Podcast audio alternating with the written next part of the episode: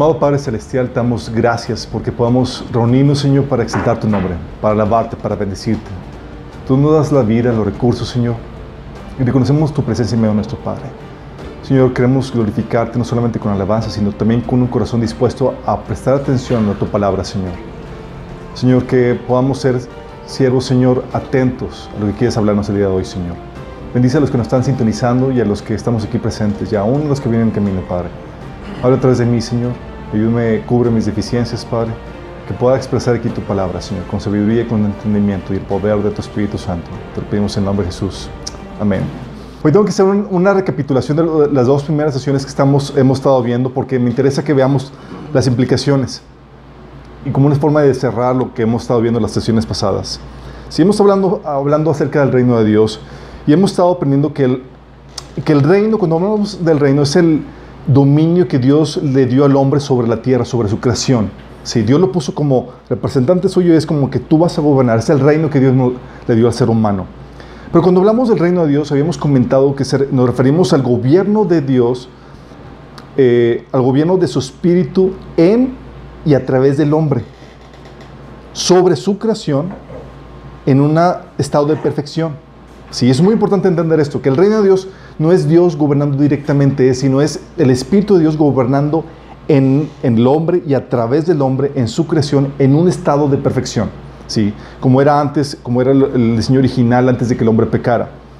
Habíamos comentado que el reino de Dios en, esa primera sesión abarcaba todas las áreas de la vida. Todo había sido creado por Dios, todo es creado por Dios y Dios gobierna sobre todo. ¿sí? Eh, sobre eh, por eso los principios y las reglas de Dios abarcan la familia, la política, eh, la agricultura, cualquier actividad humana está Dios involucrado de por medio. ¿sí? Por eso sabemos que hay principios de Dios para cada área de la vida y que tenemos que obedecer dichos principios si es que queremos tener éxito en, dicha área. ¿sí? Lo que hacemos, de hecho, en la iglesia, en el cuerpo de Cristo, es tratamos de redescubrimos esos principios y los enseñamos a la iglesia para al, cuerpo de creyentes para traer restauración en familias, en negocios, en individuos. Pero es, no es nada más que los principios y los diseños que Dios estableció desde el inicio. ¿sí? Eh, eso también habla de Habíamos comentado que Dios había puesto aquí el hombre para eh, explorar eh, y desarrollar los potenciales de la tierra. El mandato de fructificar y multiplicar, o el mandato de desarrollar la tierra, cuando Dios puso al hombre en la tierra en Génesis 2, dice que lo puso para que desarrollara la tierra, para que le cultivara. Es lo que se le conoce como el mandato cultural. Es el mandato para desarrollar y producir cosas, desarrollar la tierra. ¿sí? Dios tenía en mente que se desarrollara la, la el, arte, la música, todas las diferentes áreas de la vida, Dios tenía en mente que se desarrollara eso, ¿sí? ¿Y qué, cómo operaba, cuál era el diseño original? En el diseño original, el Espíritu de Dios revelaba las normas que había establecido Dios para todas las áreas de la vida. Lo que se conoce ahorita como el discernimiento, sentido común, eh, eh, eso que Dios había puesto. Habíamos comentado que Dios escribía los, su normativa en el corazón. ¿Se acuerdan que habíamos comentado que nada más Dios había dado una regla? Y era como, ¿cómo sabía Adán cómo llevarse o cómo conducirse en la creación de Dios? Oye, tantas cosas que tiene que aprender. No era necesario. Nada más una regla, pero el Espíritu de Dios le enseñaba y le mostraba la normativa para toda su creación. Sí. Y ese es el diseño original. El Espíritu revelaba las normativas que Dios estableció para todas las áreas de la vida. De hecho, por eso, cuando Dios hizo a Eva, ¿se acuerdan? Se le presentó a Eva Inmediatamente, inspirado por el Espíritu Santo, Adán dijo, esa es carne de mi carne, huesos de mis, quesos, eh, de mis huesos, será llamada Eva.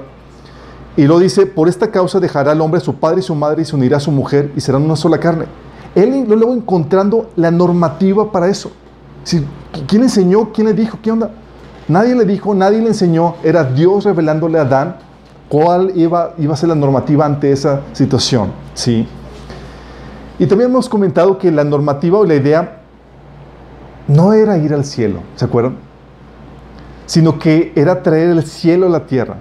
La idea era que la tierra se convirtiera en una colonia del cielo. Por eso la oración desde el inicio y, toda la narrativa bíblica vas a encontrar que la meta de Dios es que venga el reino, que se cumpla el diseño original, que venga el reino aquí en la tierra. La oración del Padre Nuestro tiene ese mismo enunciado, venga tu reino. Esa es nuestra oración. Fíjate que no dice, llévanos al cielo, sino es, venga tu reino. ¿Sí? Eh, eso te, todas estas cuestiones te ayudan a entender la, la cosmovisión eh, de, de, la Biblia del Antiguo Testamento, ¿sí? Porque es un asunto que tiene que ver con esta vida, con esta tierra, con este mundo. Eh, tú te das cuenta que cuando estudias el Antiguo Testamento se trata del pueblo de Israel tratando, buscando heredar la tierra, conquistar la tierra prometida. Dentro de, del paradigma judío, el concepto del cielo era completamente foráneo para ellos. No, no había tal cosa como que, ah, si quiero ir al cielo, no. Era obtener la bendición en esa tierra. Sí, era el paradigma de eso. El cielo no figuraba en su paradigma. No vino la, la concepción del cielo sino hasta eh, sería, em, finales del, del, tercer siglo de, después de Cristo, sí, que fue por una contaminación con una cosmovisión griega, que se empezaba, el cristianismo empezó a, a contaminarse con un repudio a, la, a, lo natural, a la carne, a la creación de Dios, y empezamos a desligarnos y a retraernos del mundo. ¿sí? Y tan fuerte se contaminó la, la, la cosmovisión que hoy en día, cuando hablamos de que, por ejemplo, cristianos de años eh, están con, tan casados con la idea de que vamos a ir al cielo, vamos a estar allá por la eternidad, que les digo, ¿y, y qué haces con respecto al, al, al, hecho de que Jesús nos va a resucitar en cuerpo físico? Y se quedan, porque no lo cuadran. Es como que, ¿cómo cuadras el hecho de que Dios me va a resucitar en cuerpo físico? Entonces, ¿cómo cuadra el paradigma de que me voy a vivir en el cielo por la eternidad? Si no saben que voy a ser con un cuerpo físico por, por, por, la eternidad. ¿sí? Así de, de, de, de fuerte está la, la, Nos hemos ligado de la idea original del reino. ¿sí? Y hemos comentado también la falsa idea del de que el reino de Dios es eh, lo espiritual y que no tiene ninguna injerencia en el mundo. ¿Se acuerdan? Es producto también de esta contaminación. Y habíamos terminado en esta sesión de que eh, está nuestro código, nuestro DNA, nuestra naturaleza. Eh, ten, tenemos un anhelo y gemimos por disfrutar las cosas buenas de la vida. ¿sí? Acompañados de alguien que nos ame y que nos satisfaga. ¿Se acuerdan? O sea, queremos vivir. Es producto de lo que Dios diseñó en, la creación en la creación al inicio. Morir sería perder el dominio, nuestra vida en esta tierra que Dios nos ha dado, perder este regalo de disfrutar la creación de Dios, perder esta relación que habíamos tenido con nuestro Creador, ¿sí? ser expulsados del reino de Dios. Y habíamos comentado en la segunda sesión cómo el enemigo logró quitar, quitarle a Dios el reino, ¿sí? y para poder establecer el suyo, ¿se acuerdan? Muy interesante esa, esa sesión, ¿no? Encontramos que cuando el pecado de Adán y Eva entró la muerte al hombre y al mundo, ¿sí? No solamente el hombre iba a morir, sino que los animales, las plantas y todo iba a morir, iba a perecer, iba a haber mal clima, calorones, friazos y demás, mosquitos, ¿se acuerdan? Y habíamos comentado que uh, el reino uh, le era quitado el dominio sobre la tierra al hombre le, era, y le iba a ser quitado, es decir, ya no iba a disfrutarlo para siempre, iba, su estancia en la tierra iba a ser temporal, porque iba a morir físicamente. Eh, de hecho, Génesis 6.13 dice que no, no, el hombre llegaría a no vivir más de 120 años. Y el mundo no sería el mismo ahora que, que viene a establecerse el, reino del enemigo, ¿sí? No sería lo mismo que Edén, sino que entraría en un proceso de, de decaimiento y de muerte. El hombre se volvió esclavo del pecado, esclavo de Satanás con, el, con la caída. Y sin embargo comentábamos, ¿se acuerdan? Que el hombre no se volvió satánico de la noche a la mañana. No se volvió completamente malo. Sí, no es, como que pecó y dijo, ah, pues bueno, pues ya que adorar a Satanás, pues y déjame rendirle culto a Satanás. No, no fue así. ¿Se acuerdan? Habíamos comentado que había vestigios en el ser humano del reino de Dios en su corazón, lo que, lo que se llamaba la gracia común esa conciencia moral de lo bueno y lo malo, que hace que retarde el proceso de edificación del reino de Satanás. Hace que sea tarde. ¿Por qué? Porque si, te, si se establece sopetón, así como que ven y adórame y hace completamente, te choquea por los vestigios del reino de Dios que hay en, nuestro, en, nuestra, en nuestra vida como seres humanos. ¿Sí?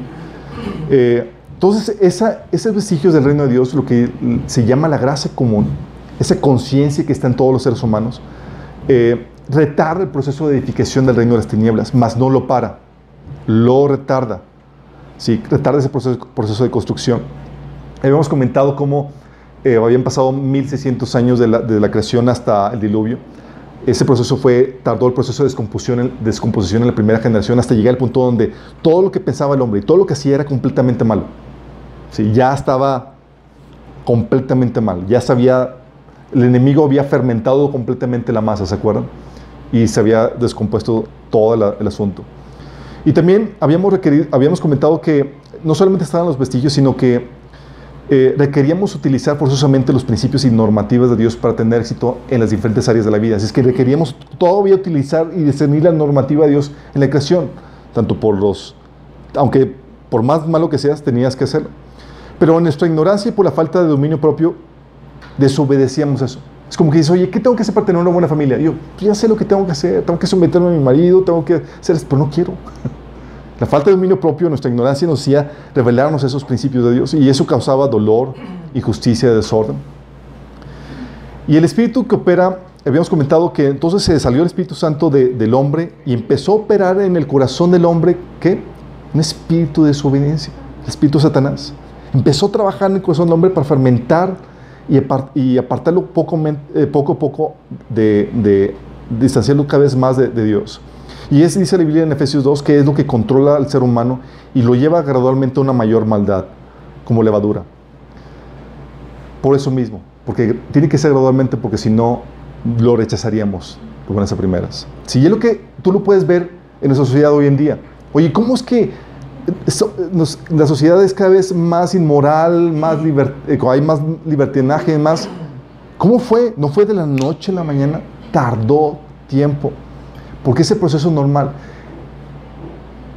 La estrategia del enemigo para construir su, su, su, reino siempre ha sido la de hervir la, la, rana. ¿Se acuerdan ese proceso donde las ranas se tienden a, adaptar a su entorno, empiezan a cambiar la temperatura de su cuerpo para, para, para asimilar los cambios, los pocos ligeros cambios de temperatura que hay en su, en su entorno? Entonces eso, eso hace que se vaya asimilando los pocos cambios de, temperatura y tú puedes terminar hirviendo una rana por esos ligeros cambios y termina muerta. Y lo mismo pasa con nosotros. ¿sí? Pero este, este proceso de, construcción del reino del enemigo nos ayuda a entender muchas cosas. Nos ayuda a explicar el, el rechazo generalizado de Dios que la gente a nivel general en el mundo tiene. ¿Por qué la gente en general rechaza a Dios? ¿Sí? Hay un rechazo generalizado de Dios en ámbitos como la ciencia y la academia. Si tú intentas meter a Dios en la ciencia o la academia, dices, te tachan de loco, fanático y demás. Eres relegado incluso. Tu carrera académica puede morir. ¿por qué pasa eso? Ah, porque el que gobierna este mundo es un espíritu, es el enemigo, es el príncipe de este mundo. ¿sí? Y no te extrañes que el mundo en forma general, de forma inconsciente, se, se mueve y es influenciado por este espíritu demoníaco. ¿sí? Por eso hay, por ejemplo, todavía un complot a nivel mundial en contra de la narrativa cristiana. Si tú dices, oye, es que la Biblia es verdad y todo eso, te van a tratar de decir fanático, tonto religioso y demás. Hay un complot en contra de la narrativa cristiana. Y aún descubrimientos y demás que traten de corroborar la narrativa cristiana son escondidos o son desaparecidos. Hay un rechazo a nivel general, hay un rechazo generalizado contra los cristianos. Tal vez te parezca extraño, pero no sé si sepas, actualmente el grupo más perseguido a nivel mundial son los cristianos. A nivel mundial, esto documentado es, y de hecho se sabe que ahora más que nunca la iglesia sufre más persecución, más que nunca en la historia. Sí. Y es un grupo más, más perseguido y aún dices, pues yo no estoy sufriendo muchas persecuciones, nada, pero se te injuria si, te, si por moral o por no ser, por no eh, vivir esa vida, vida de desenfreno. Y la Biblia te dice que va a ir el proceso de decadencia todavía más al punto, dice Jesús, que vas a ser odiado por causa de Jesús por todas las naciones. Imagínate el proceso de descomposición, cómo lleva a llegar. ¿Sí? Al punto de que eres cristiano, odiado por todas las naciones. También habíamos esto también, esta influencia del, eh, eh, del reino de, de, Satanás en este mundo, el que haya tomado control en esta, en, en esta tierra, te ayuda a entender por qué también vamos a un proceso donde se pierde el sentido común. ¿Sí? Oye, sentido común para cosas tan sencillas y ahora lo estamos viendo, pero déjame decirte, este, este proceso de, la gente dice es que eh, somos una, hay una agenda progresista, no es ninguna agenda progresista chicos, ¿sí? Esa agenda de libertinaje además es una agenda que ya se ha repetido a lo largo de la historia durante muchos años. Cada civilización que ha entrado en un proceso de decadencia entra con esa agenda progresista y no es nada nuevo, y no es nada progresista, es muy antiguo, ¿sí? Sodoma y Gomorra entonces en, esa agenda progresista. Y, y entran, entramos en un proceso de, pérdida de sentido común. A punto que decimos, oye, hay, hay dos géneros. Dice, no, la gente ahora dice, hay más de dos géneros.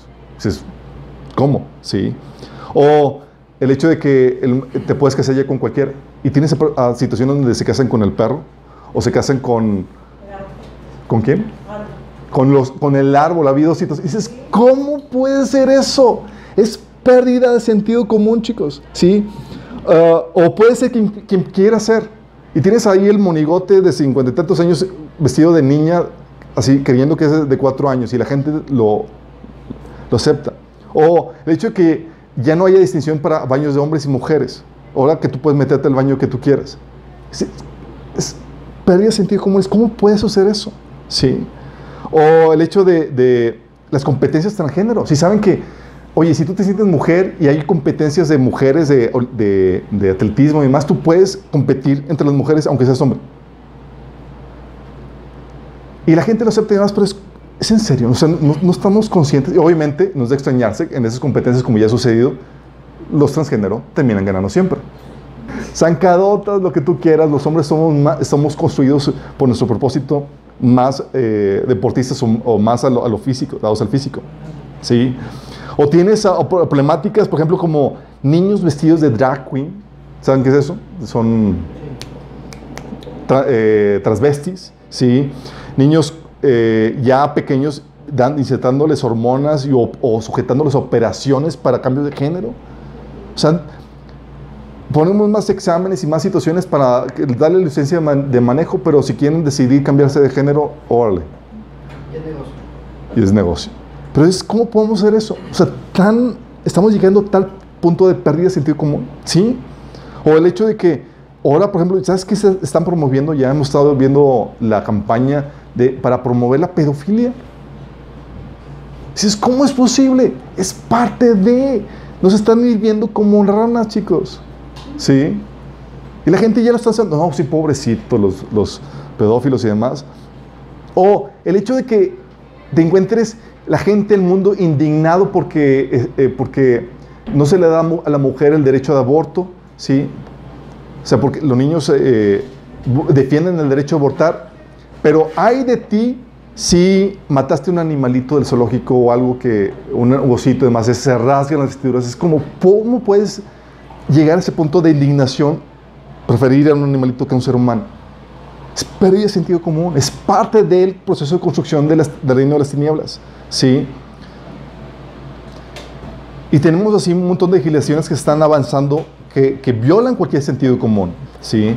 También tenemos, por eso, eso explica el rechazo a las políticas y valores judío-cristianos. Oye, rechazo, oye, si tú eres conservador y más, va a haber un rechazo general en, el mundo, porque estás en contra del aborto, en contra del matrimonio eh, del mismo género, y cualquier otra política conservadora, como el defender tus fronteras si eres un país lo normal, ¿sí? o no dar ayuda social sin trabajo, ¿sí? O sea, es, eres una amenaza, ¿sí? Causa histeria entre la gente.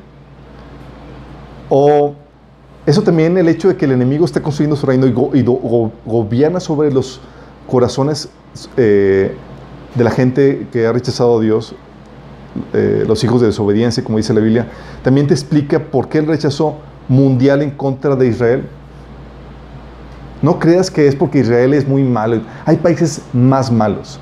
Sí, México es uno, de ellos. tiene más problemáticas, más fraude, más, pero es Israel. Sí. ¿Tú crees que es casualidad? No, no es casualidad. Hay un espíritu demoníaco que es el príncipe de este mundo, que gobierna las naciones, que está controlando y manipulando y que se levanta en contra de lo que Dios ha escogido. ¿Sí?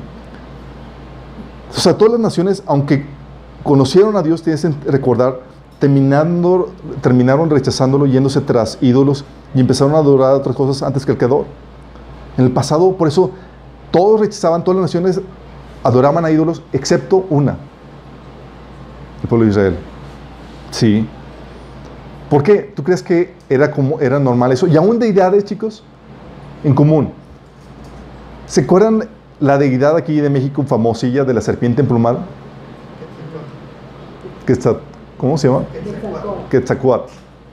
¿Se ven que esa deidad, así como de repente aparece en otras civilizaciones orientales y hebreas y demás, y dices, ¿cómo? ¿Qué casualidad? No es casualidad, es que es el mismo espíritu controlando y construyendo el reino de las tinieblas a nivel mundial, ejerciendo la misma influencia. No es casualidad. ¿Sí? Y está bien por esto que te ayuda a entender, te lleva a entender por qué los, los malos, los impíos prosperan y gobiernan, chicos. Y cada vez es más difícil es quitar, quitarlos del poder. Si no, con, con, Morena que ganó se va a quitar. No, el reino de Dios no llega con Morena, chicos. Sí. Porque en serio, muchos sí tienen la, la, la, idea de que ven a, a, López Obrador como si fuera un como si fuera un salvador. No, no es así. Sí, cuando tú ya sabes lo que le enseña, eres muy escéptico de eso, dices, no, no, o sea, te va a defraudar y va a ser parte de la continuidad de extensión del reino de las tinieblas. Pero es por eso que, eh, que los malos prosperan y gobiernan. Si se oye, porque. Eh, de hecho, Salmo 73, ¿se acuerdan? Es una situación algo compleja que decían, por, el salmista estaba entrando en shock al ver cómo los malos prosperaban. Fíjate lo que dice. Pero en cuanto a mí, casi perdí el equilibrio. Estoy leyendo Salmo 73 del 1 al 16. Dice, pero en cuanto a mí casi perdí el equilibrio, mis pies resbalaron y, y estuve a punto de caer. Porque envidiaba a los orgullosos cuando los veía prosperar a pesar de su maldad. ¿Alguien ha visto aquí malos que prosperan? ¿Sí? Ok, estamos bien. Vamos a identificar algo. Sí, ok. Pareciera que vivís, parece que, vivir, que viven sin problemas. Tienen el cuerpo tan sano y fuerte, no tienen dificultades como otras personas, no están llenos de problemas como los demás, lucen su orgullo como un collar de piedras preciosas, se visten de crueldad, están gordos, ricachones, tienen todo lo que su corazón desea, se burlan y hablan solo maldades y en su orgullo procuran aplastar a los otros. Se jactan contra los cielos mismos y sus palabras se pasean eh, presuntuosas por toda la tierra. Entonces la gente se desanima y, confunde al tragarse a todas esas palabras. ¿Y qué sabe Dios? Preguntan. ¿Acaso el Altísimo sabe lo que está pasando? Miren a esos perversos, disfrutan de una vida fácil mientras sus riquezas se multiplican. Conservé mi, mi puro mi corazón en vano, me mantuve en conciencia sin ninguna razón. En todo el día no consigo más que problemas, cada mañana me trae dolor si yo realmente hubiera hablado a otros de esta manera, habría sido un traidor a tu pueblo. Traté de entender por qué los malvados prosperan, pero qué tarea tan difícil. Dices, ¿por qué pasa eso? Los malos prosperan. Luego, no solamente es el Antiguo Testamento, chicos. En el Nuevo Testamento también te dice eh, Pablo en 2 Timoteo 3, 13 que los malos y los impostores serán cada vez más fuertes. ¿Por qué? Es una ligera muestra de que te muestra quién está gobernando, qué espíritu es el que está gobernando en esa tierra. ¿Sí? ¿Por qué? Tienen ayuda espiritual, chicos. Nah, acuérdense lo que habíamos comentado. ¿Se acuerdan cómo Dios emitió juicio en contra de su corte celestial? Esa corte celestial de ángeles que había designado para que ayudaran a administrar las naciones, se rebelaron en contra de Dios y decidieron ayudar a los malos para que prosperaran. Ellos dicen en Salmo 82 del 1 al 2, Dios preside el consejo celestial, entre los dioses dicta sentencia. ¿Hasta cuándo defenderán la injusticia y favorecerán a los impíos? ¿Por qué? Porque hay potestades, hay demonios que están ayudando que prosperen esos malos. La injusticia prevalece. ¿sí? Esto explica también por qué dentro de este reino caído, dentro de esta situación actual que estamos viviendo, donde el príncipe de este mundo es el enemigo, te explique no solamente por qué los malos prosperan, sino también por qué los buenos sufren y son oprimidos. ¿Sí les ha tocado ver casos de opresión y, demás? Sí. Segundo Timoteo 3:12 te dice que si quieres vivir una vida sumisa a Dios en Cristo vas a sufrir persecución. Sí. Eh, y aún Juan 17:14 te dice esto. Dice, yo les he dado, les he entregado tu palabra, dice Dios, hablando, orando al Padre y hablando de sus discípulos, dice, yo les entrego su palabra y el mundo los ha odiado porque no son del mundo como tampoco yo soy del mundo. Fíjate el efecto. Te entrega Dios, tu eh, Cristo, su palabra. ¿Y cuál es el efecto? El mundo te odia. ¿Por qué? Me deberían, me deberían amar, estoy del lado de los buenos. sí, pero que gobiernan son los malos. ¿Sí me explico?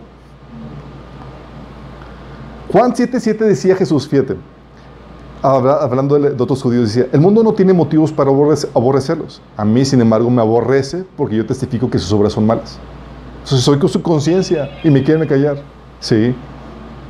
Y luego Jesús te, anima a ti y te dicen, te están persiguiendo. En Mateo 5, 12 dice Jesús, no te preocupes, así perseguían a los profetas de la, eh, de la, antigua, de la antigüedad. Ah, refiriéndose que si quieres vivir una vida en obediencia a Dios en este mundo caído, la persecución y la oposición a ti está asegurada. ¿Por qué? Porque el reino del enemigo es el que gobierna este mundo. Estamos, nos da una, una expectativa sobria de esta cruda realidad. ¿Va? Por eso también entonces vimos que, concluyendo, toda la sociedad a lo largo de la historia entra en ciclos de descomposición. Y el último ciclo, habíamos comentado, nos va a llevar al clímax de, descomposición donde la humanidad entera va a terminar adorando a Satanás y a su Mesías, el falso Mesías que es el anticristo. ¿Se acuerdan? Va a llegar la próxima, este, eh, y estamos en ese proceso, chicos. Estamos a punto de, ¿sí? Entonces, resumiendo, con la partida del reino de Dios de este mundo vino dolor, enfermedad, decadencia, muerte.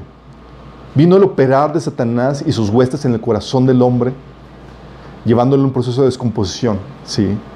Vino problemas de opresión, posesión demoníaca, injusticias, abusos, pérdidas de libertades, tristezas, degeneración, perversiones, toda clase de maldad y abusos que ocasionan que los justos y la tierra misma gima por una solución. ¿Sí, vamos? Esta es la situación en la que estamos. Dices, oh my goodness. Bueno, ante esta situación tan precaria que estábamos viviendo, gracias a Dios que se apiadó de nosotros. Y nos dio esperanza, chicos. Y es donde dices, wow, hay esperanza, sí hay esperanza. Dios da una promesa de redención. Y no se esperó mucho para darla. Pecaron Adán y Eva, edicta juicios, sentencias y todo eso. Inmediatamente trae la esperanza.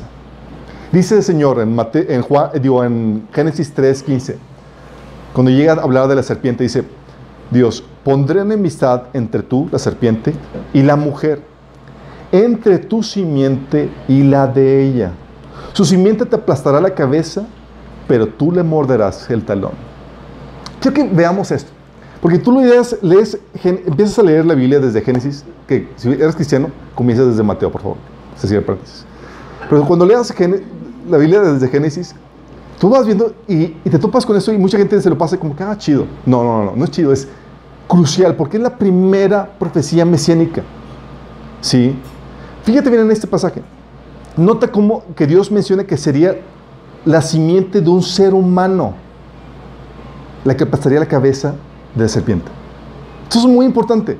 Diciendo la simiente de la mujer, la simiente de un ser humano, va a causar eso. Va a ser un descendiente uno de la familia del, ser humano va a, lograr esta victoria. ¿Por qué? Esto es importante porque habíamos comentado que el reino de Dios es el gobierno del Espíritu en y a través del hombre sobre su creación en un estado de perfección. Y si habría de volver al reino a, la tierra, tendría que ser en y a través del ser humano. Lo que Jesús, lo que Dios está hablando aquí es el regreso del reino de Dios a la tierra. ¿Sí? Eh, porque déjame aclararte, el plan de Dios de redención no es eliminar al ser humano, sino redimirlo. Es decir, restaurarlo al diseño original. Y con esto estaba Dios prometiendo el regreso del reino de Dios que lo que ocasionaría sería la derrota del enemigo que causó su esclavitud. ¿Sí estás entendiendo? Es como que, wow, esperanza. Sí, hay esperanza. O sea, y este pasaje también te, te, enseña, te profetiza una lucha entre la simiente de la mujer y Satanás. En esta lucha, el Mesías sufriría un daño menor. Pero la antigua serpiente, que es Satanás, con su imperio de muerte, sería destruido. ¿Estás entendiendo? Estamos hablando, está Dios profetizando aquí el fin del reino del enemigo. ¿Te imaginas la expectativa de, los, de, los, antiguos cuando tenían un bebé? Es como que será este. ¿Será? ¿Será este que nos librará? Sí. De ahí también te puedes entender por qué el enemigo, en cierta forma, le teme a la descendencia del ser humano. Temor de Satanás a, a la descendencia del ser humano porque uno de la raza humana lo destruiría. ¿Te imaginas? O sea, ve, escucha esa profecía, es como que chin. O sea, no se acabó todo esto. El enemigo quería es como que ya se acabó, ya logré, ya vencí, ya son mis esclavos, ya. Y es, oh, oh, esto apenas comienza. Y con esto, lo que Dios estaba haciendo es que no, no, le, no le dejó fácil el trabajo a Satanás. O sea, el, enemigo quería gobernar, esclavizar, oprimir al hombre. Bueno, pues ten cuidado, Satanás, porque uno de ellos te va a destruir. ¿Se imaginan? Amenaza. Y eso empezaba a generar la expectativa. Es como que, oh my God, ¿qué va a hacer? ¿Cuándo va a venir? ¿Cómo va a suceder? ¿Cómo va a estar esto? Sí. Se cree que Dios demostró el plan de redención a Adán y Eva y puso, usó las estrellas para enseñarle ese plan de redención. Eh, y de ahí sacan los que han estudiado el tema que el zodiaco en diseño original narraba el plan de, redención, narraba el futuro plan de redención del ser humano, el cual fue corrompido en Babel y en vez de nada, narrar el futuro plan de redención, empezó el enemigo a utilizar lo que narraba el futuro individual de cada persona. sí, nada que ver. Sí, pero no narraba eso. El zodiaco nada tiene que ver con las figuras de eso. Las figuras están hechas por los nombres que tienen cada estrella. ¿Y saben quién puso los nombres a las estrellas? Dios. Sí. Entonces se, cree que Dios mostró el plan de redención a Adán y Eva desde, el inicio. Sí. Y que estableció como ritual que conmemoraría el cumplimiento de dicho plan de, de redención por medio de holocaustos. Desde el inicio, chicos. Holocausto me refiero al sacrificio de animales puros en un altar. ¿Quién fue el primero que ofreció un holocausto? ¿Se acuerdan? Abel, el hijo de Adán. Sí. Dios había establecido ese ritual como forma para conmemorar el cumplimiento de dicho plan de redención. Caín no quiso hacerlo, pues implicaba comprarle una ovejita a su hermano y pues el orgullo nomás no quiso. Pero tienes con Abel, Segundo que, vemos que ofreció sacrificios antes de que la ley viniera, chicos. Antes de que viniera la ley con todos los rituales de sacrificio y demás. El segundo fue Noé. De hecho, la Biblia te menciona en Génesis 7, 2, versículo también 8, Génesis 8, 20, que Noé metió al, arca siete animales eh, puros de cada especie, de puros. ¿sí? Y al final lo sacrificó. ¿Quién le enseñó? ¿Y quién le dijo que eso era lo que Dios demandaba? ¿Sabes quién? Dios mismo. La primera familia, Dios enseñó cuál era la forma de conmemorar el proceso de redención. También ves eso en Job. Job no era judío, chicos. Era eh, de la generación del papá de Abraham. Y Job, menciona Job 1.5, que cada vez que sus hijos tenían una celebración, él decía, a lo mejor mis hijos pecaron tengo que ofrecer un holocausto a Dios. Imagínate. Sí. Luego lo ves con Abraham. ¿Quién enseñó esto? ¿De dónde venía? Ellos sabían que vendría un redentor y que iba a implicar un sacrificio de por medio, chicos. Y este proceso de holocausto era un reconmemoratorio de que la gente tenía fe y esperanza en la venida de este redentor que venía, vendría a salvar al mundo. Fuera de esto, no se sabe mucho más de, no se sabe mucho más del, del, salvador, que vendría. Lo único, hasta ahorita, hasta este punto, sabemos se sabía que sería descendiente de algún miembro de la familia humana. ¿Pero quién sería? ¿quién tendría dicho privilegio de ser el linaje del Mesías? Nadie sabía. Pero con esta información, con, lo poco que se, con la poca información que sabía, Satanás y sus huesos de maldad ya estaban trabajando para frustrar dicho plan. ¿Saben qué hicieron? Empezaron a contaminar el DNA humano.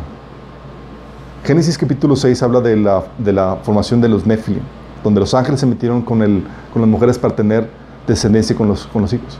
¿Y sabes qué pasa cuando, tienes, cuando contaminas el DNA? El problema con cuando contaminas el DNA es que pasa a las siguientes generaciones. Sí. Y se extiende y se expande. Sí. Por eso dice Génesis 6, 4, en esos días, durante algún tiempo después, vivían en la tierra gigantes nefilitas, pues siempre que los hijos de Dios tenían relaciones sexuales con las mujeres, ellas daban a luz hijos que se convirtieron en los héroes y los famosos guerreros de la antigüedad. Los semidioses, ¿se acuerdan? Griegos y demás. Sí existieron, chicos. eran esos gigantes nefilitas. Y eran personajes que modificaban el, ADN para que un espíritu humano no lo pudiera ocupar, sino un espíritu de un demonio.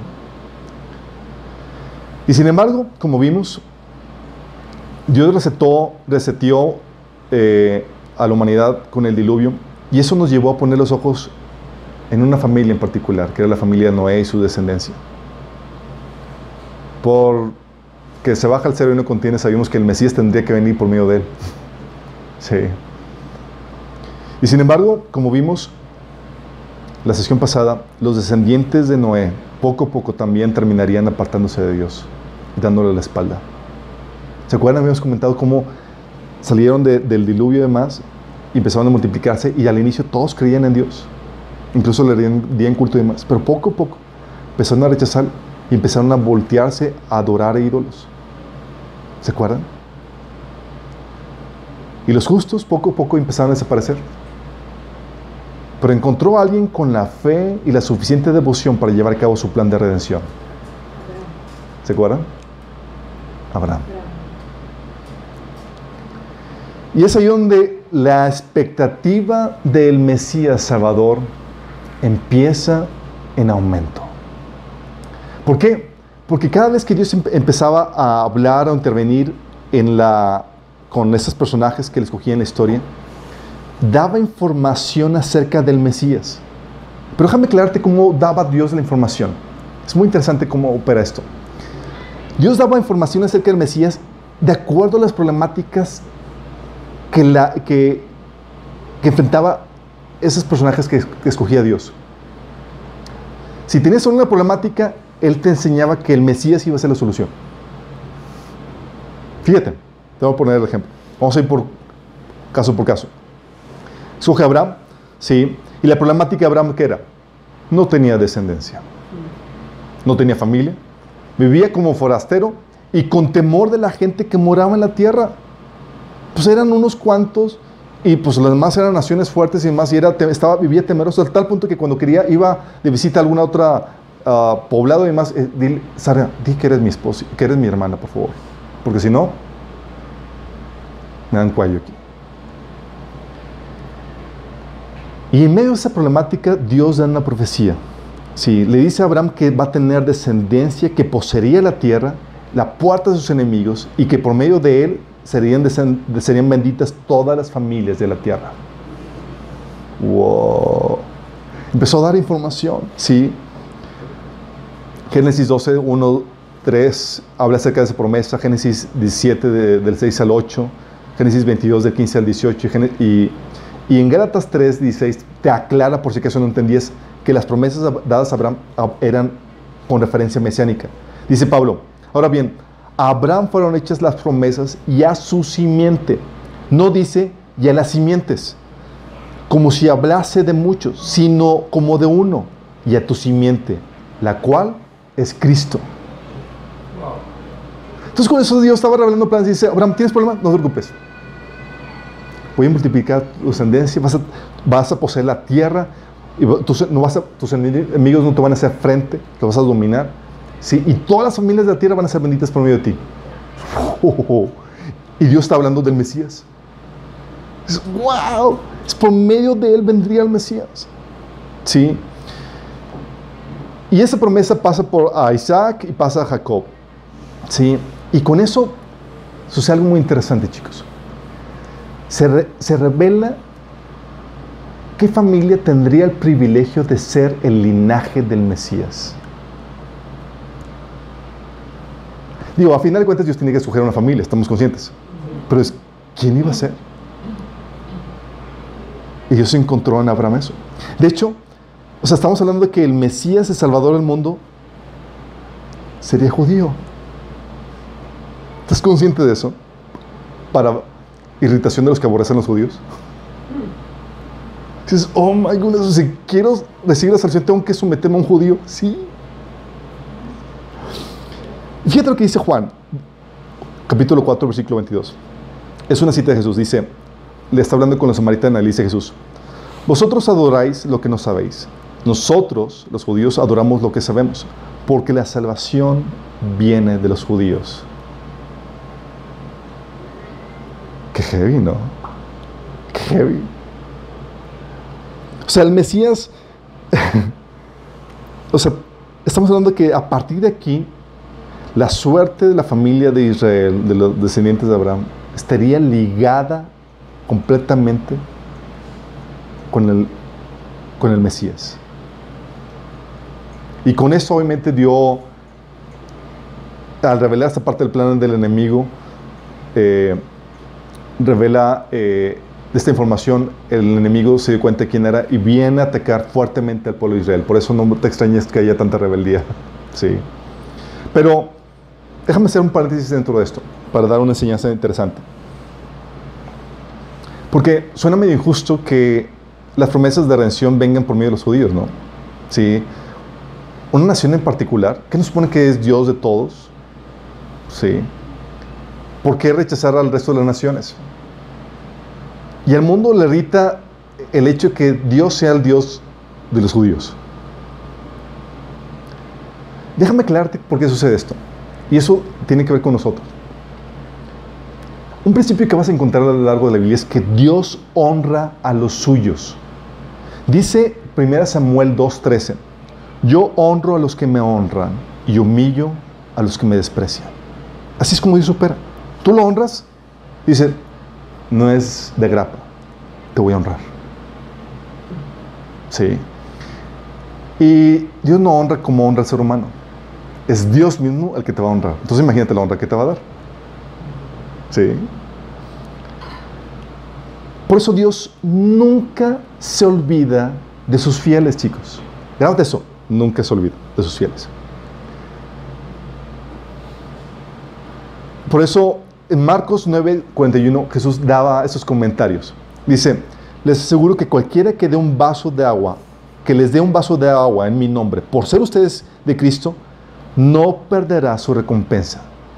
O sea, está hablando que aún un vaso de agua, ya ni limonada, ni, ni tantito hielito, o sea, un vaso de agua así, tal cual, rascuacho, dice Dios, va a haber recompensa. Imagínate, dices, wow, son los detalles, lo que Dios considera, cada detalle que Dios considera en eso. Sí. Por eso dices, oye, Dios no limitó su honra a, a, Abraham, chicos, a escogerlo como familia del linaje de Mesías. Hubo otros personajes que eran fieles a Dios y que lo honraban. Por ejemplo, Job. Job no era judío. ¿Saben? No era judío y lo exaltó al punto de que se escribió un libro de él, chicos. Y si alguien, algo, alguien conoce algo del, no- del Viejo Testamento, tal vez no conozcan de Habacuc, de, de Nehemías, de todos esos personajes raros, pero si alguien conoce algo, es Job. Y todos sí, ahora Señor, no como Job, por favor.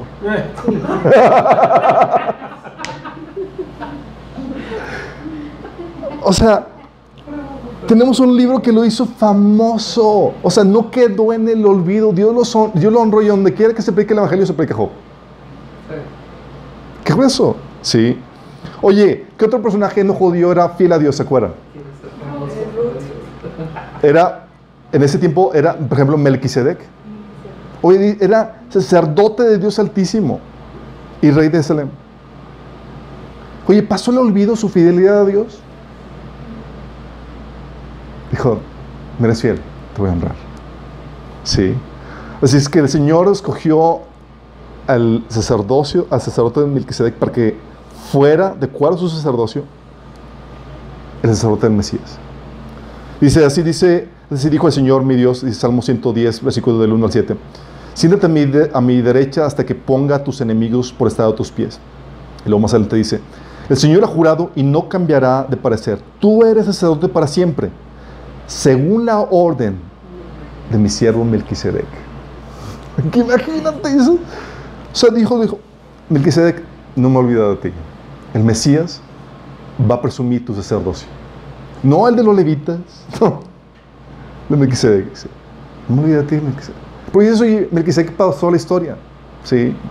Nadie se acordó. Dice, ligeramente mencionado aquí y allá. Bueno, Dios lo puso en una convergencia donde se topó con Abraham un pequeño roce, un pequeño encuentro una noche. Sí. Pero era, fue suficiente para que su nombre apareciera en el libro más famoso de la tierra.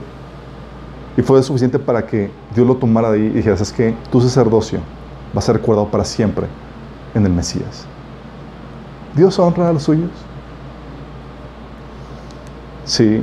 Dios honró a las mujeres de la Biblia que, aunque no eran judías, los cogieron a Él y esperaron en Él.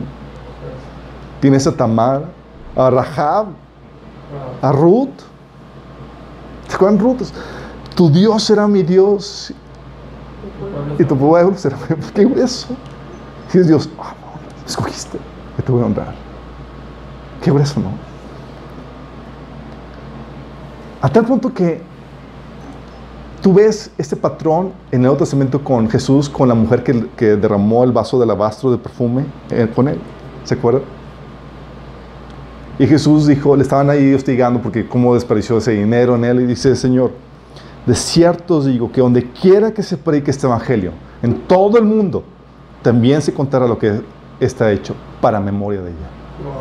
¿Si te das cuenta? Por eso dices, ¿cómo es Dios?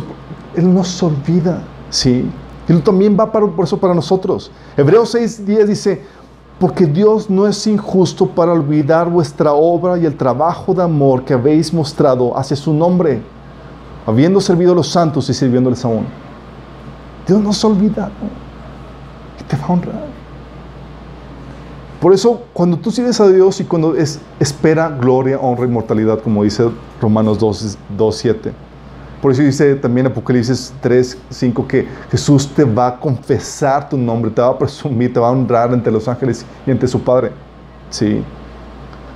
Así es que no te sorprendas. No te sorprendas que por la fe y el amor que Abraham mostró a Dios, en un tiempo en el que todas las naciones le habían dado la espalda, Dios lo haya escogido a él y a su descendencia para ser linaje del Mesías. ¡Qué privilegio! El Salvador del mundo por medio de él. No, te sorprendas que haya escogido a, Job, a Jacob perdón, en lugar del profano Esaú. Como dice Hebreos 12, 16. Y hoy en día, aunque no queramos ligar a Dios con algún pueblo o nación para que no se sientan mal del resto, Dios para vergüenza de las naciones que lo rechazaron y para la honra de su, de su gente, sí lo liga. Dios dice, mi revelación y mi salvación, que beneficiará a todas las naciones, vendrá por medio de los judíos. Ellos llevan esa honra. Y ese honor es de ellos. Por eso se da a conocer Dios en Éxodo 3, 6, ¿cómo? Yo soy el Dios de Abraham, Isaac y Jacob. ¿Qué está haciendo Dios? Está honrando a los suyos. Sí. Gente que Dios dice, yo soy el Dios de Damaris. Yo soy... Presumiéndote. Sí. ¿Se acuerdan la profecía de, Simeón cuando se presentó Jesús en el templo? Simeón dijo que eh, han visto mis ojos tu salvación, oh Dios, que has preparado a la vista de todos los pueblos. Luz que ilumina las naciones y gloria de tu pueblo Israel. Qué grueso. Sí. Por eso la Biblia te dice en Zacarías 8, 23 que el Señor de los ejércitos, yo cuando venga su reino además, el Señor de los ejércitos celestiales dice, en aquellos días, diez hombres de naciones e idiomas diferentes agarrarán por la manga a un judío y le dirán, por favor, permíteme acompañarte porque hemos oído que Dios está contigo. Imagínate. Imagínate, sí, la honra por, porque escogieron correctamente.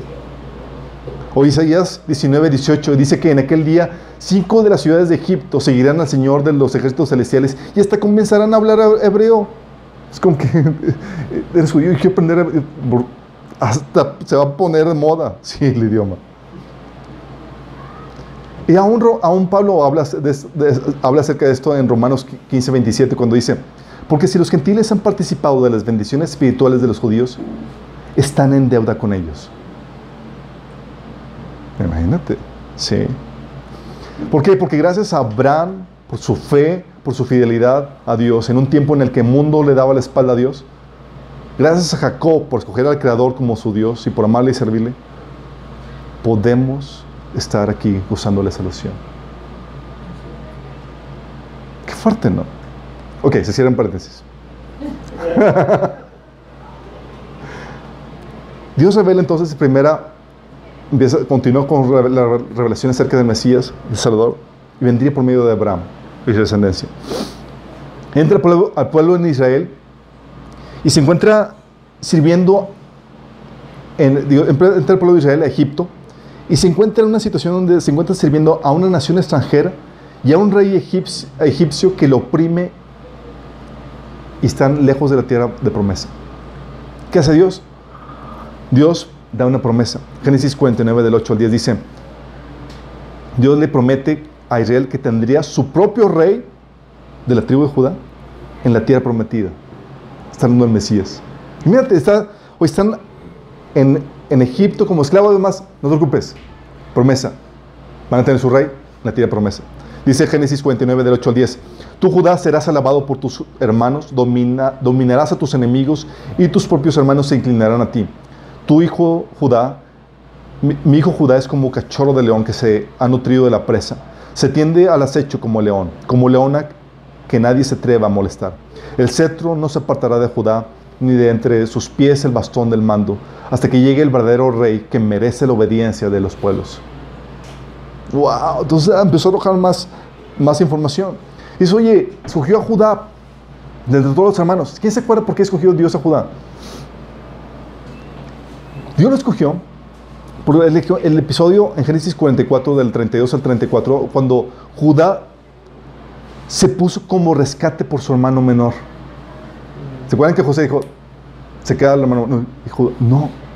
Y se puso como rescate, haciendo eco de lo que vendría a ser el Mesías por nosotros. Y Dios, ese lo quiero, por medio de él. Hacia el final del Éxodo, la problemática que tenía el pueblo de Israel.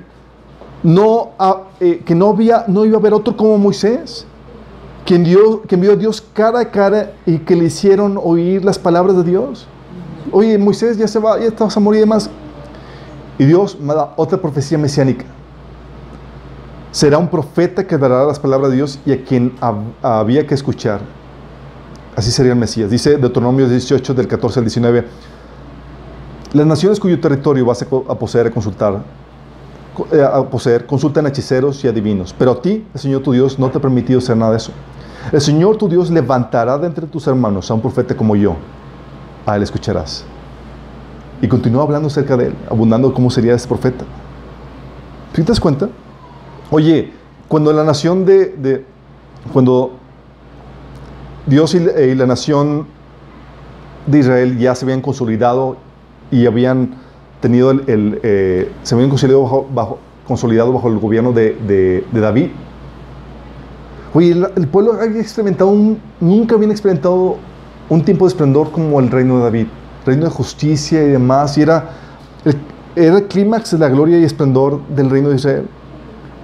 Pero la problemática era, ¿cuánto va a durar este reino? Tan bueno que te protege y que, te, y que bendice el pueblo. ¿Cuánto va a durar?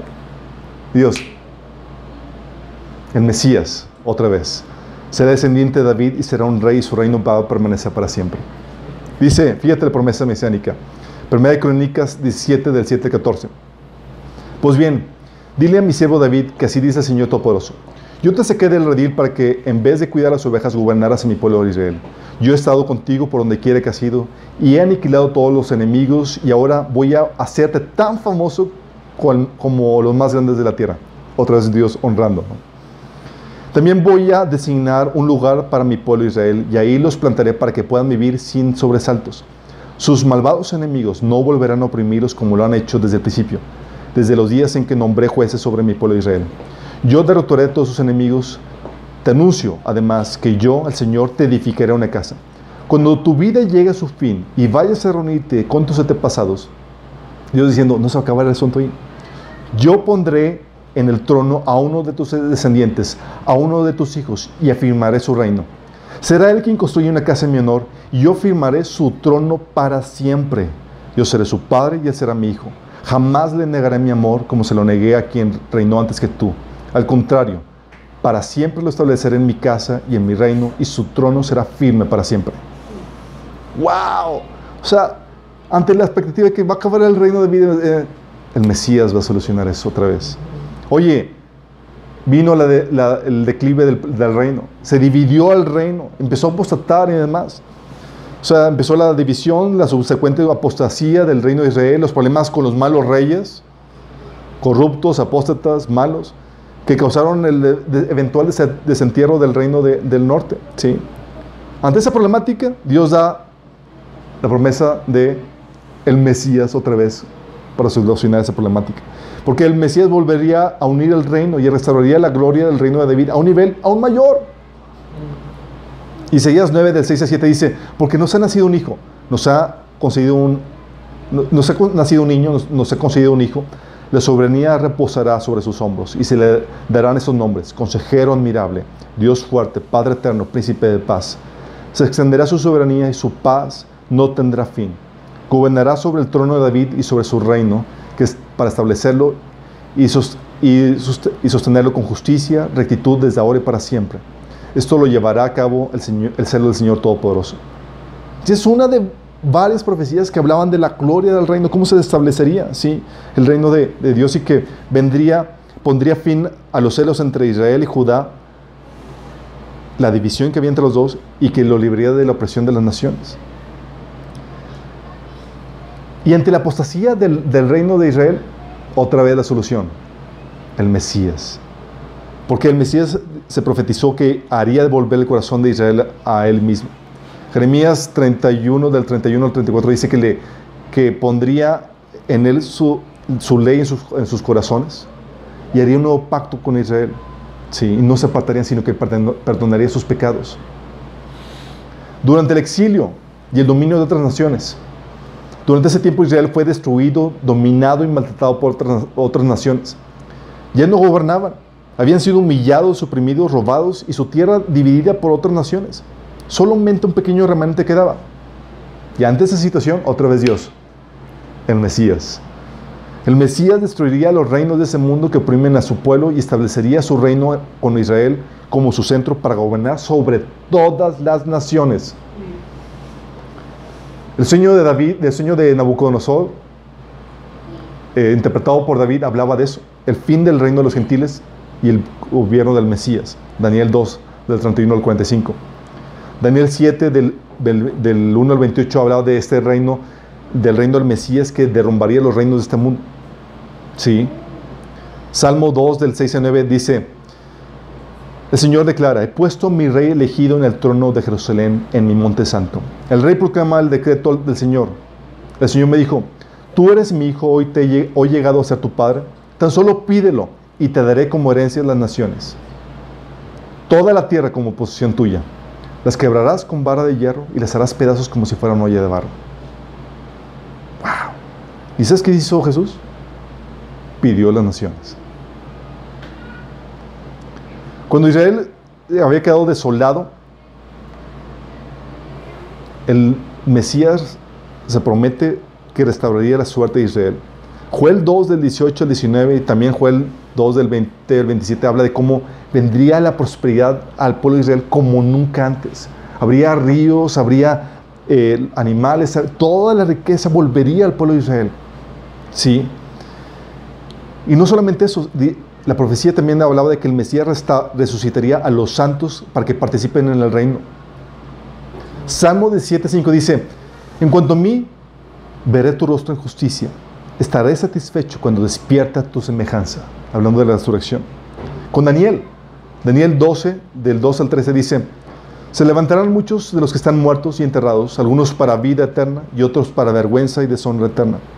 Los sabios resplandecerán tan brillantes como el cielo, y quienes conducen a muchos a justicia brillarán como estrellas para siempre.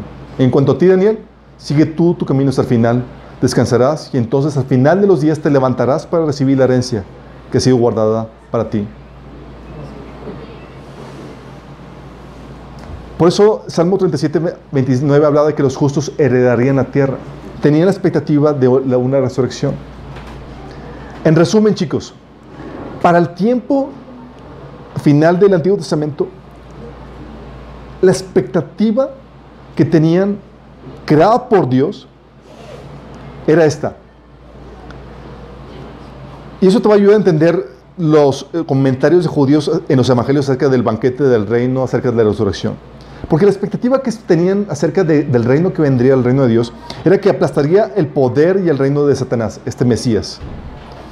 Sería descendiente de Abraham y por medio de él serían benditas todas las naciones. Sería un profeta que daría las mismas palabras de Dios. Sería un rey descendiente de Judá, pero también de acuerdo a la orden de Melquisedec. Sería descendiente de David y heredaría su trono. Él volvería el corazón de Israel de vuelta a Dios. Él conquistaría la tierra, derrocaría los gobiernos de este mundo y gobernaría sobre todas las naciones, estableciendo una monarquía teocrática. Restauraría el esplendor, la justicia y la prosperidad de Israel resucitaría a los justos para que participen en el reino de este Mesías. Ya acabaría con el dolor, el sufrimiento, las injusticias, la opresión, ya no más muerte ni enfermedad. Toda esta expectativa tenían del Mesías, chicos. Ahora entienden por qué tanto sigue expectativa de cuando viene. ¿Sí? No porque cuando empezamos a leer la historia de Navidad es como que, ah, pues nació el rey de los judíos y, y ya llegó. No, no sabes qué, es lo que tenían dentro de la mente, ¿sí? Ellos esperaban el inminente regreso al reino de Dios, el Salvador, ¿sí? Y es aquí, hasta aquí te das cuenta que se habla todo esto de heredar la tierra en un estado de perfección. Y la pregunta para muchos todavía sigue siendo, ¿y el cielo?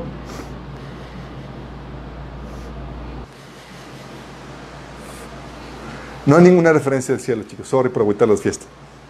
De hecho, Jesús nunca te lo prometió. Te prometió vida eterna y resucitarte en cuerpo físico. Sí, te prometió darte acceso a la entrada del reino de Dios y reinar sobre la tierra. Sí. Y hay pasajes malentendidos que la gente me dice. Oye, ¿qué dices entonces de Filipenses 1 del 23 a 24? Que dice, estoy dividido, dice Pablo, entre dos deseos. Quisiera partir y estar con Cristo, lo cual es mucho mejor para mí, pero por el bien de ustedes es mejor que siga viviendo. Sí, Pablo iba al cielo, sí. Eso pasa cuando morimos. Vamos a estar allá, pero por tiempo limitado, chicos. Porque vamos a resucitar. Muchos van a llegar allá y como que, y Señor, ¿y qué onda? ¿Dónde voy a vivir para siempre? No, no, no, chiquito, tú te regresas. Sí.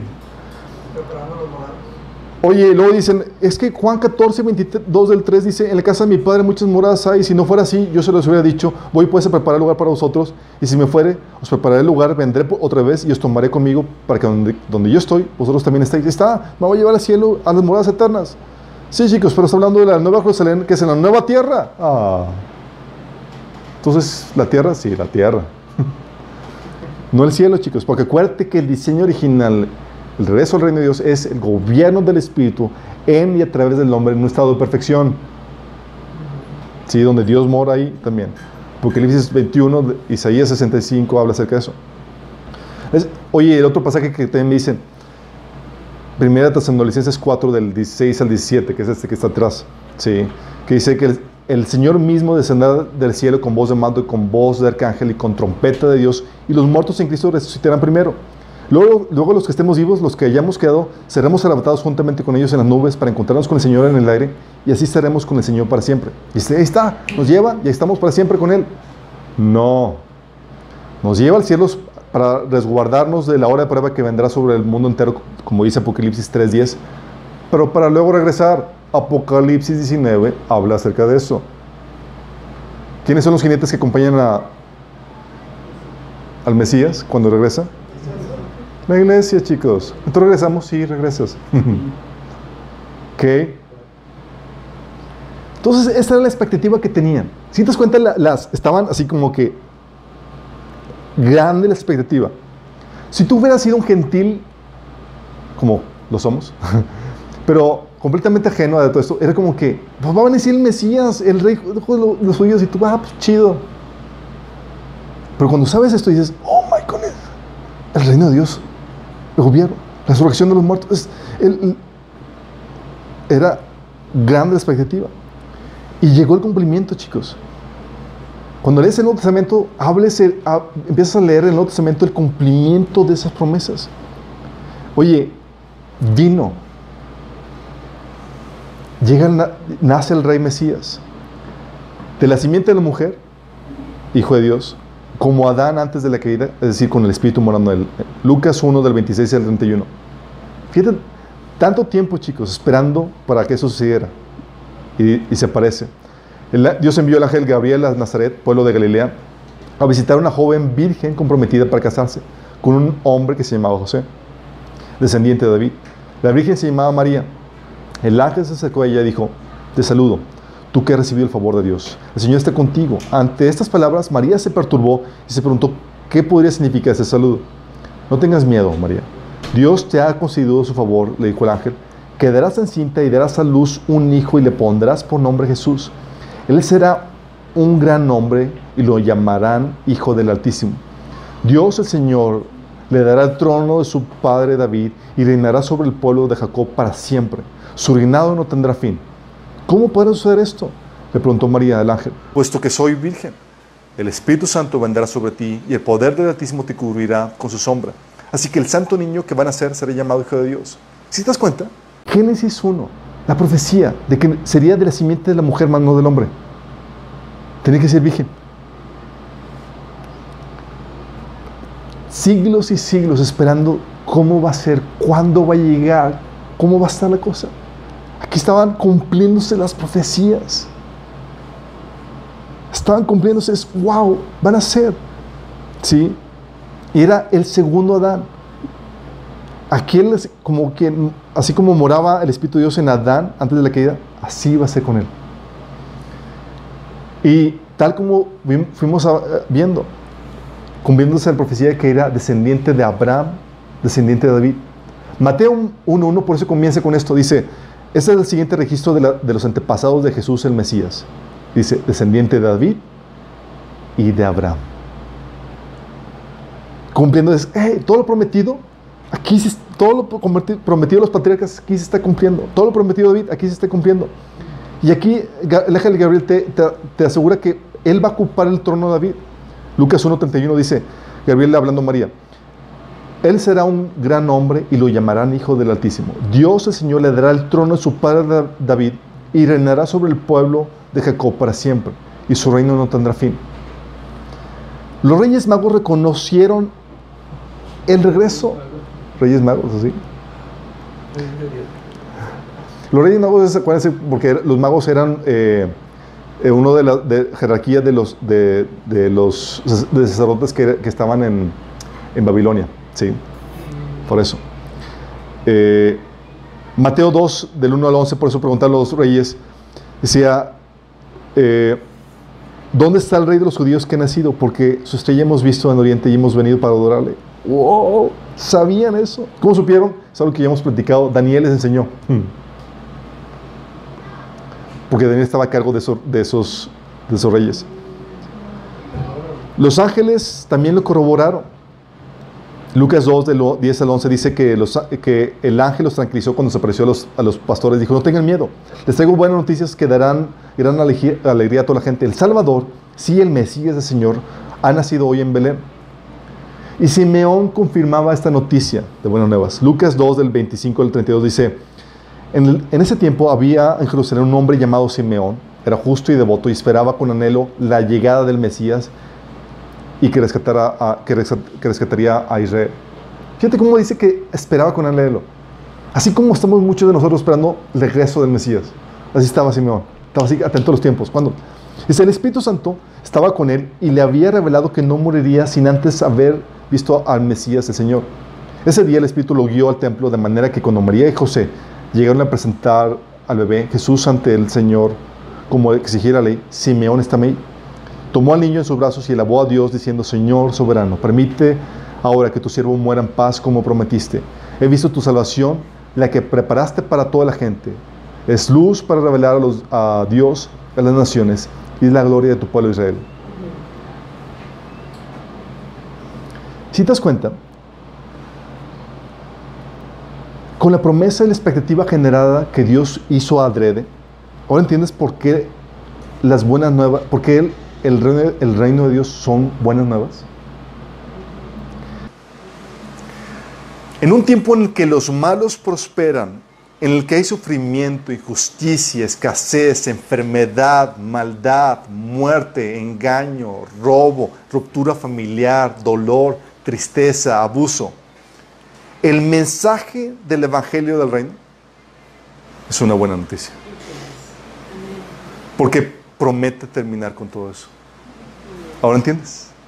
Ahora entiendes por qué el Nuevo Testamento, Mateo, por ejemplo, 9.35, Mateo 4.23, Lucas 4.43, Lucas 16, 16, Hechos 8.12, habla y dice que Jesús recurría todos los pueblos y aldeas enseñando en las sinagogas, anunciando las buenas nuevas del reino. ¿Cómo que las buenas nuevas del reino? Sí, estamos diciendo que viene al reino, viene a restaurar y quitar toda esa problemática que nos congoja. Y luego dice ahí, sanando toda enfermedad y dolencia como primicia. Ahora entiendes por, por qué las bienaventuranzas. Con el reino, los que lloran serán consolados. Con el reino, los humildes, o sea, los mansos, van a heredar la tierra. Con el reino, los que tienen hambre y sed de justicia van a ser saciados. Con el reino, los compasivos van a recibir compasión. Con el reino, los de corazón limpio van a ver a Dios. Por eso son buenas noticias, chicos. Oye, estás así angustiado, triste por la corrupción, la maldad, la injusticia. Hay buenas noticias.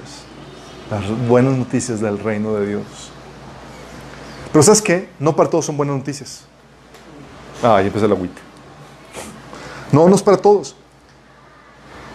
Para el que quiera seguir haciendo su voluntad y no quiere que Jesús reine sobre sus vidas, es un mensaje incómodo. Pues estamos diciendo que viene un rey y tú quieres seguir gobernando como representante del enemigo. Sí. Porque este mensaje del reino de Dios que llega es un mensaje que anuncia tu condenación si no te has rendido al reino de Dios. Dice Juan 3 del 16 al 20 dice, Dios envió a su Hijo al mundo, Dios no envió a su Hijo al mundo para condenar al mundo, sino para salvarlo por medio de él. El que cree en él no es condenado, pero el que no cree ya está condenado por no haber creído en el nombre del Hijo unigénito de Dios. Esta es la causa de la condenación, que luz vino al mundo, pero el mundo prefirió las tinieblas a la luz, porque sus hechos eran perversos. Pues todo el que hace lo malo aborrece la luz y no se acerca a ella por temor a que sus obras queden al descubierto. Marcos 13, del 41 al 43, te dice lo que sucede cuando se establezca el reino de Dios. Dice, el Hijo del Hombre enviará a sus ángeles a la encargar de su reino a todos los que pecan y hacen pecar. Los arrojará, los arrojará al horno encendido, donde habrá llanto y rechinar de dientes. Entonces los justos brillarán en el reino de su Padre como el sol. Que tengas oído, oye. Si te das cuenta, son buenas noticias, pero no para todos. Lucas 19, 27 da Jesús esta, palabra de advertencia. Dice, pero en cuanto a sus enemigos míos que no querían, que no me querían por rey, tráiganlos acá y mátenlos delante de mí. ¿Estás consciente? Porque cuando viene el reino de Dios a establecerse, viene con toda esta quitar injusticia, maldad y demás. Y si tú no estás del lado correcto, te va a quitar. Sí. Por eso dice Jesús, ¿no lo quieres aceptar como rey? No hay problema. Sí. Pero tú es el que vas a sufrir por eso. Y paradójicamente, chicos, ¿saben qué sucede? Muchos cristianos no quieren creerse el reino. Oh, ¿Cómo puedes decir eso? Sí, es verdad. Me han tocado muchos cristianos que dicen, ay no, Señor, me quiero que hace primero. Ay, Señor, es que tengo, tengo muchos planes. Ay, Señor, es que quiero disfrutar la vida. Es que quiero ver a mis hijos crecer, Señor. No vengas pronto. ¿Les ha tocado? Really? ¿Saben qué pasa? Hemos perdido el anhelo por el reino, del, por el reino porque hemos perdido su gloria y lo que implica. Y nos conformamos con baraticas que el mundo nos ofrece en tiempo presente. Pensamos que esto es así como, wow, no chicos, esto es así como que la cosa feita. es como cuando el niño que dice, es que quiero, es que mi papá, yo quiero ir a la, a la, kermés, pero mi papá me quiere llevar a Disney World. Estoy triste por eso. Voy a perder la kermés. ¿Really? ¿Really? Así, así para que, así como que, comparativa, es para que, es te, te, imagines. Y muchos tienen eso, ¿sí? O sea, el enemigo nos engaña creyendo que lo que este mundo nos ofrece ahora es mucho mejor que lo que podríamos obtener cuando el Señor venga. Y luego decimos, el Señor viene. No, ¿cómo que no? Es que no voy a perder la kermés. ¿Really? Por eso el Señor nos recuerda que cualquier cosa que puedas obtener en el tiempo presente va a ir acompañada de aflicción. Juan 16, 13. En este mundo vas a tener. Por eso te lo recuerda, es no te emociones. Luego decimos, si ya viene, no, no, no. Están haciendo la competencia. Gracias. Eso es para enfatizar el mensaje, chicos. Sí, yo así como que, como que no lo captaron bien. Vamos a poner otra vez. Pero, cosa, Señor. Señor, recuerda que cualquier cosa que, que, obtenemos, que puedas obtener en el tiempo presente, o sea, va a ir acompañado de aflicción. Y también por eso te, te recuerdo, te hace llamado Dios diciéndote que si tú no aborreces menosprecies o renuncies a tu vida en este mundo caído, no puedes ser su discípulo. Por eso te lo recuerda. Es como que, Señor, quiero vivir. ¿Quieres que mes? Quédate con él. ¿Quién quiere Disney World? Oye, ahorita no lo recomendaría por todas las cosas que hay, pero para dar la comparativa de lo de, de sí. Eh, por eso también el Señor nos enseñaba, nos dijo que los ricos tendrían mucha dificultad en entrar al reino. ¿Se acuerdan de eso? ¿Por qué? Porque cuando tienes todo aquí, ¿por qué lo dejarías por una promesa de algo mejor? Pues estás usando aquí todo lo que quisieras. O ¿dejarías lo, que, lo tangible, lo que tienes, por lo intangible, la promesa de algo mejor? O ¿cómo vas a renunciar si tienes todo lo que quieres aquí? Por eso el Señor decía, o sea, es complejo. Por eso es que a los pobres se les anuncia el Evangelio, las buenas nuevas. El Espíritu de Dios me ha ungido para anunciar buenas nuevas a los Sí. Y Jesús le decía, le decía, ve dile a Juan que a los pobres se les anuncia las buenas nuevas. Sí. ¿Por qué? Porque ellos son los receptivos. Ellos están gimiendo por producto de la opresión, dificultades, enfermedades, demás. Señor, es, es para ti. Sí. Y es ahí donde llega la promesa. ¿Quieres entrar en este reino? ¿Quieres heredarlo? Marcos 1 del 14 15 dice, después que Juan fue cancelado, Jesús vino a Galilea predicando las buenas nuevas del reino de Dios. Ahora entiendes por qué son buenas nuevas del reino de Dios. Ahora entiendes ahora así como que, wow, si viene, wow. El Señor empezó diciendo, el tiempo se ha cumplido, el reino de Dios se ha acercado, arrepentidos y creer en el Evangelio. Y es lo que te dice aquí, lo que tienes que hacer para entrar. ¿Qué tengo que hacer para entrar? Arrepentirte. Tú antes gobernabas, hacías tu vida con lo que tú quieras, ahora lo aceptas a Jesús como el rey. Sí. Gobernabas y tú creías que hacías lo que tú querías, pero realmente estabas haciendo la voluntad del enemigo, que te decía lo que tienes que hacer. Y ahora es someterte al rey, cambiar de reino, del reino de las tinieblas al reino de la luz. Sí, es arrepentirse. Y creer. ¿Creer qué? Creer que Jesús es el rey Mesías. Dios encarnado que vino a, ser, a traer de vuelta el reino del tierra. Y que ha muerto para pagar el precio de tus pecados y que resucitó el tercer.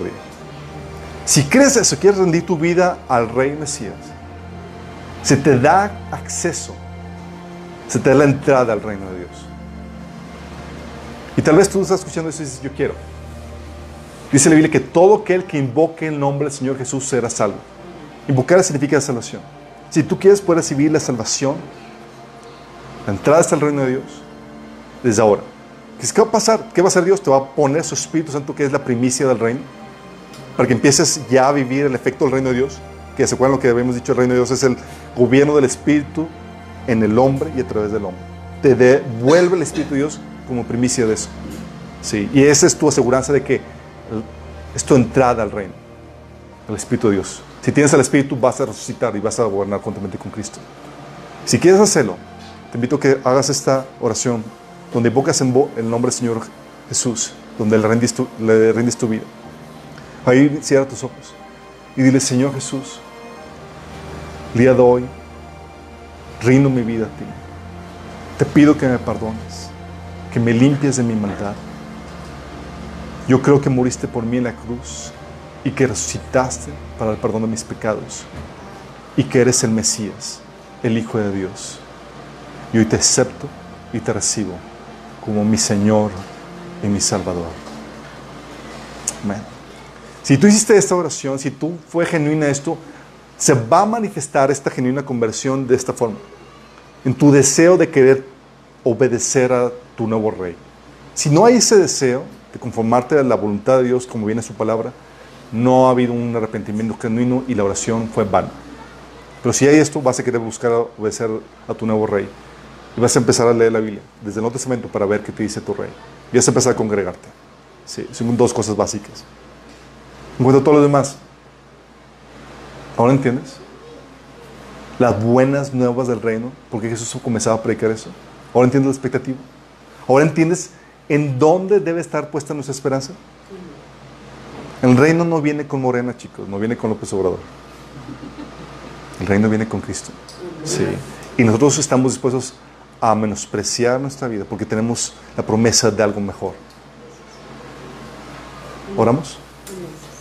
Amado Padre Celestial, damos gracias, Señor, porque nos has dado entrada a tu reino, Señor, y nos has dado tu Espíritu Santo como la primicia de eso, Señor, de que vas a efectuar tu redención en nuestras vidas, Señor. Y damos gracias, Señor, porque nos has invitado, Señor, a rendir nuestras vidas a ti, Señor, a dar, Señor, a cambiar estas vidas, Señor, terrenales, pasajeras, Señor, por algo eterno y glorioso, Señor. Gracias, Señor, porque has venido y porque tu palabra es fiel y has cumplido cada una de tus promesas, Señor. Y sabemos que por eso, Señor, vas a cumplir las que siguen, Señor. Señor, y anhelamos tu regreso, Señor. Anhelamos ese día en que vuelvas a la tierra, Señor, por nosotros, para establecer tu reino, Señor.